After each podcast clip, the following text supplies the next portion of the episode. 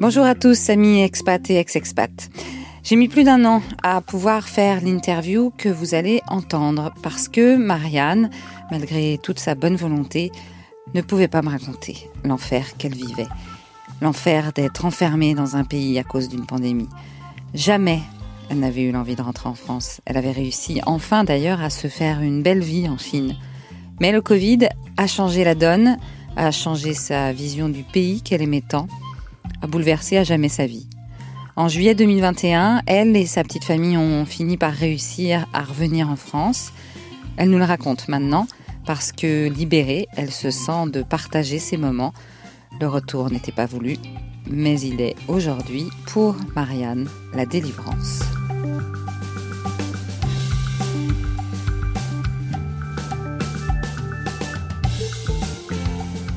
Bonjour Marianne. Bonjour Marjorie. Marianne, euh, je le disais, je t'ai suivie euh, depuis euh, un an et demi sur les réseaux sociaux parce que j'ai trouvé ton histoire absolument émouvante d'abord et en même temps choquante parce que depuis le début de la pandémie, tu tentes d'une manière ou d'une autre de rentrer en France. Tu habitais donc en Chine. Est-ce que tu peux nous raconter l'avant euh, pandémie. Pourquoi d'abord tu étais euh, en Chine? Qu'est-ce que tu y faisais? Et, cette espèce de bascule qui est arrivée avec cette fameuse Covid. D'accord. C'est, pour moi, c'est émouvant hein, de, parler de tout ça.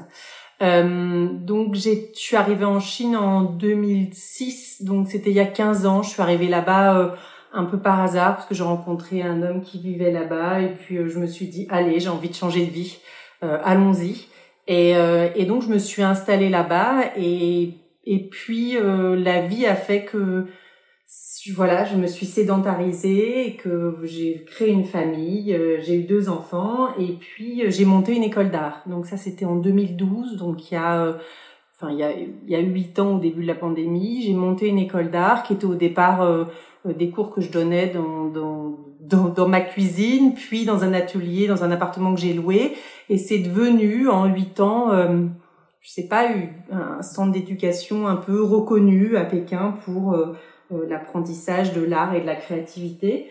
Et, euh, et donc j'étais juste avant la pandémie, au, donc en janvier 2020 on va dire, j'étais enceinte de ma troisième fille et j'étais voilà directrice d'une école avec avec trois trois campus, on va dire trois petites écoles et et ça allait bien. Enfin je j'étais je dirais, euh, au début d'une phase de, de, je sais pas, de, de, de settlement, j'allais dire, de, de, moments paisibles où j'abordais euh, la naissance de ma fille, mon boulot, j'avais beaucoup bossé, j'étais dans une période, voilà, de, je sais pas, où les choses étaient installées presque. L'installation, après 15 ans, j'étais installée.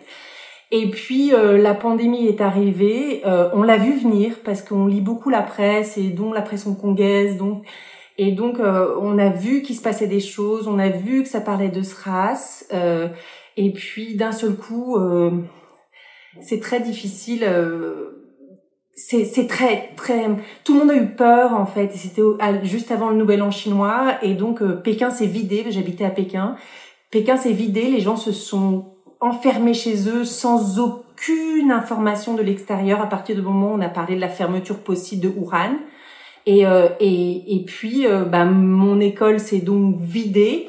Euh, le gouvernement a fermé tous les, en même temps que Wuhan a fermé tous les centres d'éducation de Chine, dont nous.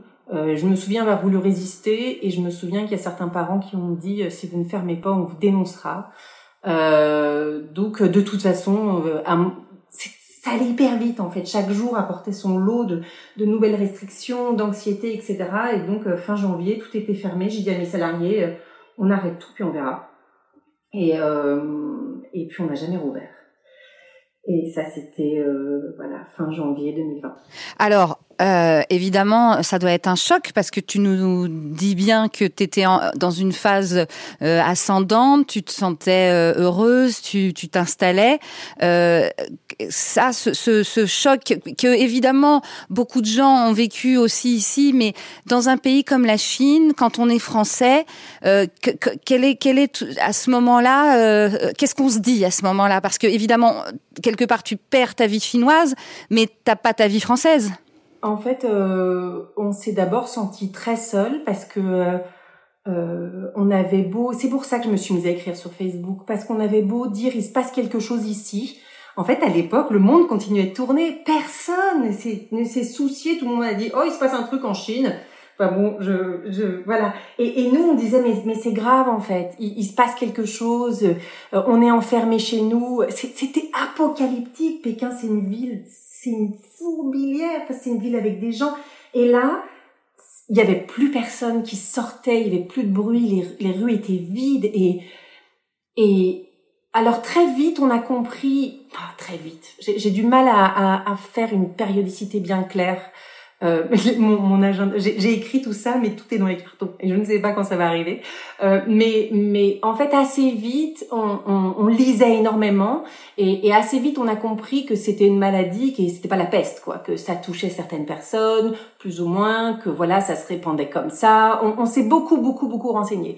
Et moi, j'ai beaucoup écrit en disant attention, il se passe quelque chose. J'ai écrit à ma famille, et on s'est senti l'ambassade n'a plus rien dit et on était tout seul quoi. On, on s'est senti vraiment euh, et, et, là on n'avait aucune information du gouvernement chinois, aucune information de l'ambassade et la France continuait à vivre comme si de rien n'était et on s'est senti euh, je sais pas, c'était irréel en fait. C'était comme si on était passé dans un autre monde, on avait une porte, je sais pas, on avait franchi une porte d'espace-temps et donc on était à l'arrêt en attendant de, de, de voir ce qui allait se passer. Ça a été extrêmement violent euh, ouais, extrêmement violent. Et alors, à quel moment on se dit, alors que quelque part tu te sens euh, abandonné, lâché par ton propre pays, euh, moi j'ai quand même eu l'impression que très rapidement, vu la, la catastrophe et, et, et, tu, et, tu, le relates bien, euh, euh, les gens qui sont prêts à, à faire de la délation, le gouvernement chinois qui a pas l'air très clair, à quel moment on se dit, est-ce que je, je serais pas plus en sécurité dans mon pays? En fait, il y a beaucoup de gens qui sont partis. Moi, j'étais enceinte et il y a un moment où j'ai plus le droit de prendre l'avion. Et, euh, et, et puis j'étais installée, j'avais... Euh, euh en l'occurrence, je m'étais réinstallée avec quelqu'un. Euh, il était enseignant au lycée français. Euh, il se disait et si le lycée rouvre, je vais pas partir parce qu'on savait très bien que les frontières allaient refermer dans l'autre sens, enfin qu'à un moment donné, ça, il allait se passer ce qui se passe maintenant. On l'avait vu, je ne sais pas pourquoi, on, on l'avait senti quoi. Et, et, et, moi, je me suis dit, mais je vais pas rentrer à coucher euh, chez ma mère. c'est comment je vais faire, quoi, avec mes enfants, euh, voilà. Euh, et donc, on a pesé pour et contre. Et puis moi aussi, j'avais mon entreprise et j'avais mon entreprise à fermer, mes salariés à. Ben, à un moment donné, j'allais leur dire, voilà, je peux plus payer et, et j'allais pas comme ça abandonner tout le monde, en fait. C'était, je crois que si j'étais rentrée, je j'ai jamais regretté j'ai souffert de pas être rentrée, mais j'ai jamais regretté parce que si j'étais rentrée euh, là tout de suite comme ça, comme une fuite, j'aurais jamais assumé d'avoir abandonné tout le monde là-bas, euh, mon entreprise, les gens. J'avais 11 employés euh, et euh, et donc euh, j'ai appelé l'ambassade en disant est-ce que c'est safe de, d'accoucher ici, etc. Parce que pareil, on savait pas trop en fait tout ça, comment les hôpitaux marchaient, comment. Et, et j'ai eu la médecin de l'ambassade qui m'a répondu euh, mais madame, euh, votre employée de maison, est-ce qu'elle se pose ce genre de questions? Et euh, j'ai été extrêmement choquée. Euh, mon employé de maison, alors d'abord, il se trouve que j'en avais pas, parce que je ne fais pas partie, voilà, des, des, gens qui avaient dans l'employé de maison. Et en plus, j'avais perdu mon boulot, donc un employé de maison, c'était pas vraiment la question.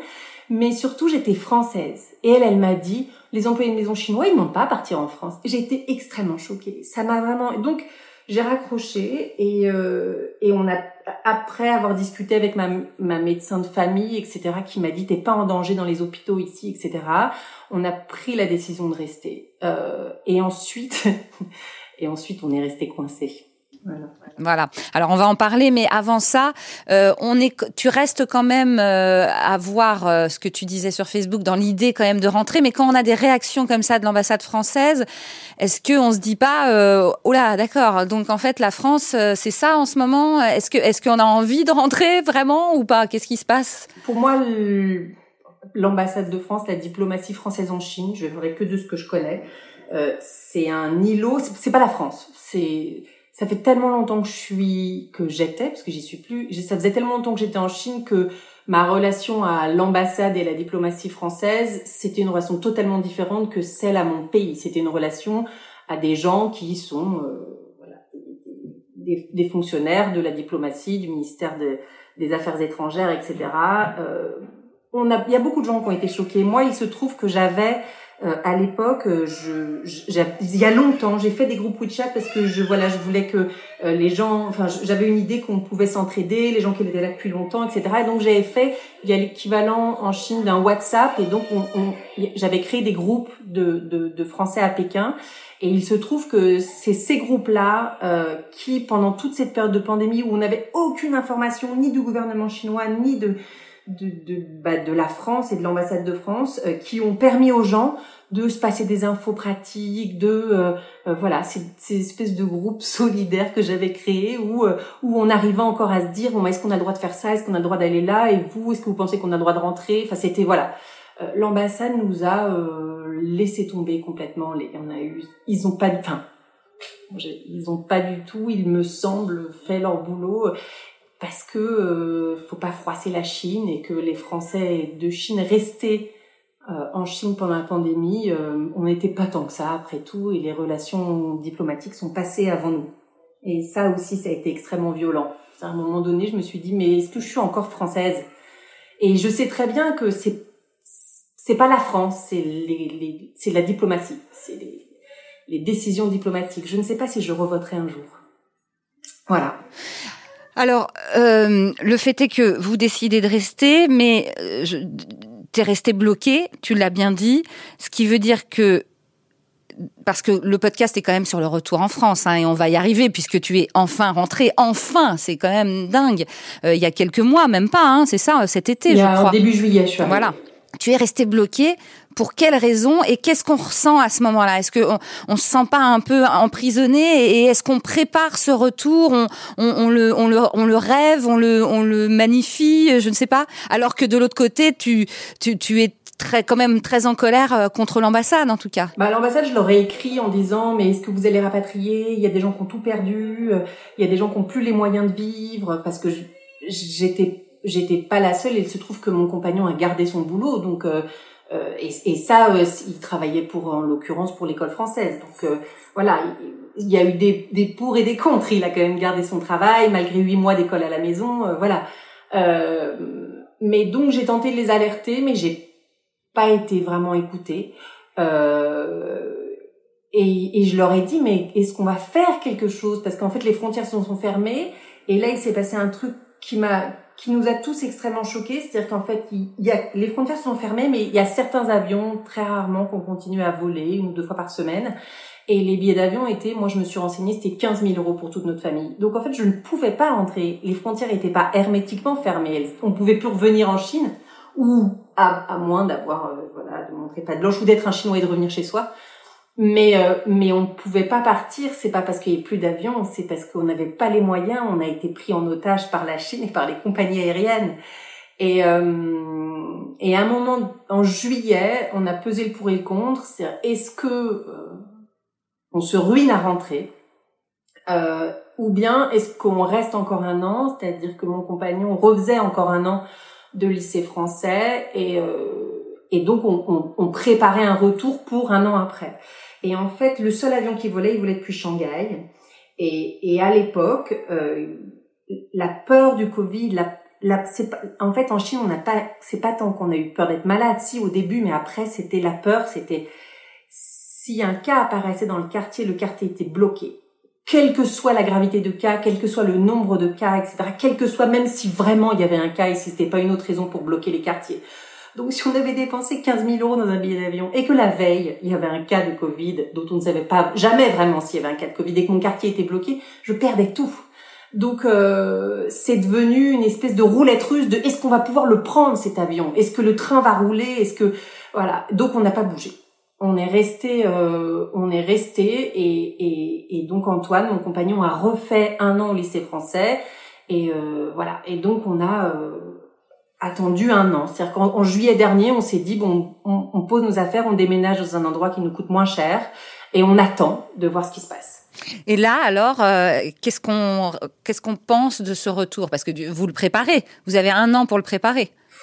Je sais pas. Je sais pas comment est-ce qu'on prépare un retour comme ça. Je, alors d'abord, euh, ça a été très dur parce que euh, il y a certains certaines écoles ou, ou comment dire centres d'éducation après l'école, etc., qu'on rouvert. Mais moi, après huit mois de fermeture, j'avais plus les moyens, plus les profs, plus rien et je me suis fait harceler par certains clients. Et euh, là, j'ai eu très très peur, mais extrêmement peur. J'ai eu encore plus peur. Je crois que c'est là que j'ai, je crois que j'ai jamais eu aussi peur de ma vie, parce que j'ai, après huit mois de Covid, euh, on était seuls, coincés dans un pays avec du voilà, pas d'aide, pas de pas de retour possible. Et, et là, j'ai eu peur qu'on m'enlève mon passeport, qu'on me mette en prison, qu'on me prenne mes enfants. Enfin, je je suis même devenue folle d'avoir peur en fait. Et là, je, je me suis enfermée quelques mois chez moi.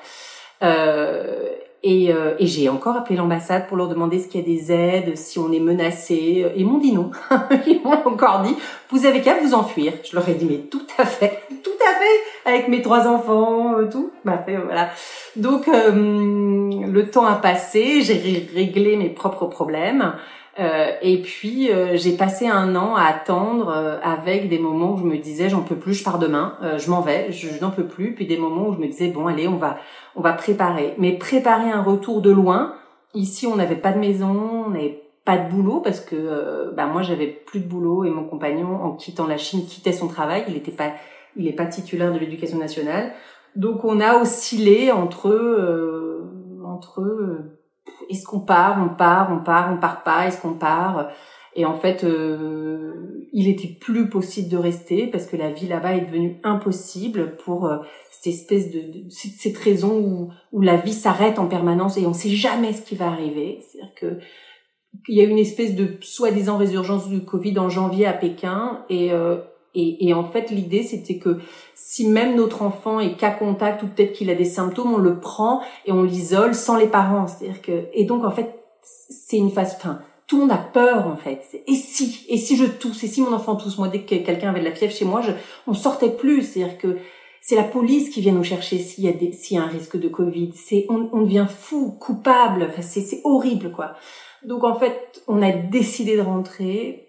Euh, parce que même si mon compagnon avait un boulot bien payé, on tenait à notre santé mentale et notre liberté. Et toute l'année, moi, j'ai essayé, tant que faire se peut, de pas devenir folle. Je, préparer, ça a été difficile, mais pas devenir folle. Et puis, on a fini par se trouver une petite maison qu'on a achetée de loin, en se disant, euh, allez, c'est là, on va là, et puis on verra ce qui se passe. Et on, a fait ça. Et alors, est-ce que, euh, quand même, sans le préparer, à quoi on s'attend? De ce retour en France. Ça faisait donc 15 ans quand même que tu étais en Chine. Alors je suppose que tu revenais quand il n'y avait pas la Covid pour euh, les vacances, voir la famille. Mais à quoi on s'attend? Surtout que euh, euh, c'est la pandémie ici aussi. Avec toute cette peur que tu vivais, tu, tu attendais quoi de la France à l'arrivée? Je crois que j'attendais surtout de quitter ce que le bain dans lequel on était. Je crois que hum, je crois que j'attendais rien. J'avais besoin de retrouver euh, les miens, ma famille, mes des amis. Même si j'ai beaucoup de beaucoup de mal à communiquer, à donner des nouvelles et tout. Je voilà, je je crois que j'attendais rien, juste de me sentir un peu chez moi, peut-être protégée, sécurisée. Euh, des choses comme ça, retrouver des, des choses que je connaissais, des voilà, je je j'attendais surtout de partir quoi. Donc euh, non, après on est arrivé, on était un peu euh, sans dessus dessous, mais en fait euh, on vient d'un pays où il n'y a pas vraiment de Covid et où la vie était devenue une espèce de, de c'était fou, c'était la folie. Et, et, et d'ailleurs, enfin bon, et, et arrivé ici où bah il y a le Covid et où on, enfin, on s'est dit ah c'est c'est ça dont on nous parle en Chine parce que les Chinois disent ah là là vous allez aller en France c'est horrible et tout mais mais pas du tout en fait. en fait on vit mieux ici avec le Covid qu'en Chine sans. C'est-à-dire que on est plus, enfin je, bon je vais pas parler du pass sanitaire parce que je veux pas du tout débattre mais je, je le vis mieux que. D'ailleurs, la première fois qu'on m'a demandé de scanner un QR code, j'ai sursauté. J'ai dit quoi? Et puis je, et puis je me suis calmée parce que je me suis c'est bon en fait. La police va pas venir te chercher, on va pas te, te voilà, mais mais je, je la, vie j'ai retrouvé ma liberté même avec un pass sanitaire et le Covid en fait. Et euh, j'ai trouvé le choix. Et puis je suis arrivée, on m'avait dit parce que voilà, il y a beaucoup de gens qui sont rentrés et je pense que les administrations ont beaucoup bougé. Mais on m'avait dit, oh, c'est impossible quand on rentre, on peut pas inscrire les enfants à l'école, on peut pas s'inscrire à la CAF et tout. Bah tout est fait en fait. Et, et tout le monde nous a reçus et, j'ai fait face à une bienveillance, une. Alors j'ai peut-être eu de la chance, je suis en province, je suis. Mais tout le monde a été tellement gentil. En fait, je m'attendais à pas grand chose et je je suis extrêmement euh, surprise, euh, mais très positivement de bah, de la gentillesse, de la, la, la, la, le mot bienveillance, maintenant ça veut plus dire grand chose, mais ici c'est, c'est vraiment la bienveillance même des administrations. Comme quoi je, je suis pas fâchée avec tout le monde. C'est formidable. Euh, euh, quelle, quelle, est, est le, la vie que tu as envie d'avoir maintenant? Parce que je suppose qu'il faut aussi faire son deuil de tout ce que tu as, as quitté, même si tu as retrouvé euh, cette France euh, euh, finalement plus, peut-être plus sympathique que tu t'y attendais. C'est quoi le, le, le, futur? Tu veux faire tu, On peut pas faire table rase sur 15 ans, mais, mais est-ce que, est-ce que tu te sens prête à redevenir franco-française, comme je dis souvent dans ce podcast? Quelque part, je sais plus du tout où j'en suis. J'ai pas du tout j'ai parlé avec une amie il y a deux heures qui me disait, mais alors, tu te dis quand est-ce qu'on rentre? Et non, je me dis pas quand est-ce qu'on rentre. Euh, je suis, je me dis encore quand je parle à ma famille, alors il fait beau chez vous, mais en fait non. Ou bien ah ça va, vous êtes le matin et moi l'après-midi? En fait non, on est au même endroit. Mais euh, mais je je me dis pas du tout quand est-ce que je rentre parce que encore une fois, ces, ces 18 derniers mois ont été du d'une violence que j'arrive toujours pour laquelle j'arrive toujours pas à trouver les mots justes et, euh, et, et, quand je parle à des gens qui sont là-bas, je, je me dis les pauvres, quoi. Donc euh, après, ce que je vais faire, je ne sais pas. Euh, et, et, même euh, potentiellement, pourquoi pas, tant qu'à changer de vie, changer vraiment de vie, faire autre chose.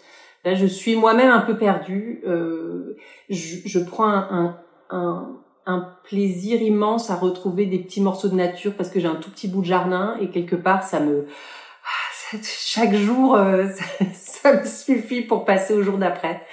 Euh, voilà, je j'arrive pas à faire de projet du tout, pas du tout, du tout. Et est-ce que la France, tu voudrais y rester? Pour l'instant, ouais. Pour l'instant, je crois que j'ai besoin de me sentir en sécurité, j'ai besoin d'une pause. Je, pour moi, la France, ça rimait avec euh, une certaine sécurité, ouais. Une sécurité où je savais où j'étais, où je je savais que s'il se passait quelque chose, euh, on n'allait pas m'oublier en fait, parce que c'est ce qui s'est passé. Nous, les Français chimiques, parce qu'ensuite il y a, enfin bon, il y a tous les Français qui étaient partis, qui sont restés coincés. Alors là, euh, tout le monde, l'ambassade a bougé pour les faire revenir et tout, mais, mais s'occuper des Français restés coincés et, et qui ont perdu beaucoup de choses, on a été complètement euh, oubliés et puis et puis notre histoire, c'est notre histoire. Ensuite, tout le monde s'est retrouvé face au Covid et, s'est retrouvé, euh, voilà, dans, dans, dans, des moments sans doute aussi très difficiles dans tous les pays. Donc, notre histoire de nous, les premiers qui sommes restés tout seuls là-bas avec la maladie, elle a disparu en fait. Et, euh, et c'est voilà. Donc moi, je Ouais, la France, c'était pour moi, je pense que j'attendais ouais, une espèce de se sentir chez soi en sécurité, comme on dirait rentrer à la maison. Quoi. Pourtant, il y a, deux ans, j'aurais dit je ne rentrerai pas en France, je ne rentrerai plus jamais en France. Et, et là, euh, c'est ce que je voulais et pour l'instant, j'ai pas prévu de repartir. Pour finir, euh, parce que euh, même si tu te cherches encore, euh, j'ai mis des mois à réussir à avoir cette interview parce que je sentais bien que tu avais du mal à, à, à, parler de tout ça, même si on t'a un petit peu entendu sur les radios et ce que je comprends. Aujourd'hui, comment comment vit la famille aussi? Parce que tes filles étaient certes de sang français, mais sûrement quand même pas mal chinoises. Comment comment on, on se réinstalle? Comment on, on réapprend peut-être à, vraiment libérer la parole comme tu es en train de le faire. Euh, voilà, quelle est la, situation familiale et, psychologique bah, ça a été très dur pour mes filles de partir parce que euh, elles sont nées là-bas et que voilà, ça a été un vrai déchirement. Mais euh, mais elles l'ont ça a été un déchirement, mais d'un autre côté, elle le comprenait, elle l'acceptait, et je crois qu'elle sentait bien que la vie était devenue trop compliquée. Puis moi, elles m'ont vu euh, avec ma propre perte, ma propre, euh, voilà, elles ont bien vu que, alors il se trouve que leur père, le, père de mes deux grandes filles, était, était déjà reparti euh, un an avant parce que lui aussi était entrepreneur et qu'il était dans le tourisme et que évidemment il y a un moment où il n'a pas pu continuer à travailler. Donc elles ont elles ont vu en fait. Euh, elles voulaient pas partir euh, et puis euh, voilà, j'ai emmené ma, ma, grande au collège en sixième pour la première fois il y a quelques jours là, le 2. Elle pleurait. C'était, euh, je me suis, je me suis dit pour la première fois, mais qu'est-ce que je leur ai fait? Vraiment, je me suis dit ça ce jour-là. Et, euh, et elle est rentrée un sourire en coin et je, je crois que je crois que c'est bien aussi de savoir d'où on vient, de de bah voilà de rencontrer sa propre culture de d'aller dans un collège euh, voilà où où il va y avoir une autre ouverture que celle qu'elles avaient au lycée français qui était une super ouverture sur la Chine et le chinois. Mais bah là c'est aussi une ouverture sur la France une ouverture sur euh, sur autre chose sur voilà je moi je suis et elles pour l'instant euh, on tient tous le coup elles vont bien. Euh, ouais, je, je, suis assez étonnée. Je, je sais pas comment ça... Là, on vient juste de rentrer, donc on est encore dans l'excitation de, enfin, de s'installer, etc. Euh, je sais pas ce que ça va donner à long terme, mais euh, mais voilà, on parle de la Chine à chaque fois que qu'on mange quelque chose. Ma fille me répond c'était meilleur en Chine. Bon, euh, et je crois que ça va rester longtemps. Euh, ce qu'on en fera, je sais pas. Encore une fois, je disais à ça une amie tout à l'heure, c'est-à-dire qu'en fait, j'ai ramené mon gros carton de 15 ans de vie en Chine, il est là dans mon salon et je ne sais pas où le ranger. Et, euh, et pour les filles, ça a été dur, mais je crois que retrouver bah, leur père et puis euh, la famille, euh, les grands-parents, les lieux, retrouver les endroits dans lesquels elles avaient l'habitude d'aller en vacances. Enfin, ça faisait deux ans qu'elles n'étaient pas rentrées en France. Je crois que ça leur manquait aussi. Donc quelque part, ça a fait le déclic en se disant, ben, on va aller voir la famille, on va aller retrouver ces endroits-là. Et, en fait, le fait d'arriver au début des vacances, ça, ça adoucit en quelque sorte parce qu'on a passé des vacances, parce qu'elles ont retrouvé les choses qu'elles avaient dans les placards et tout. Ça recrée du lien, quoi. Donc, pour l'instant, euh, voilà, tant bien que mal, on s'y retrouve. On va voir. Euh, merci beaucoup Marianne pour euh, ce témoignage vraiment ultra fort et je suis tellement contente euh, de t'avoir parlé et surtout tellement contente que vous ayez pu rentrer. Merci beaucoup, je, suis émue dans, de parler de tout ça. Il faudra peut-être que je continue d'en parler ou de ou en tout cas de, de voilà je c'est encore très j'ai très chaud et tout je suis un peu tremblante mais mais c'est c'est important je crois de de, de, garder le souvenir de tout ça. Après, comment le garder, euh, c'est un peu l'enjeu des, des, des mois et des années à venir.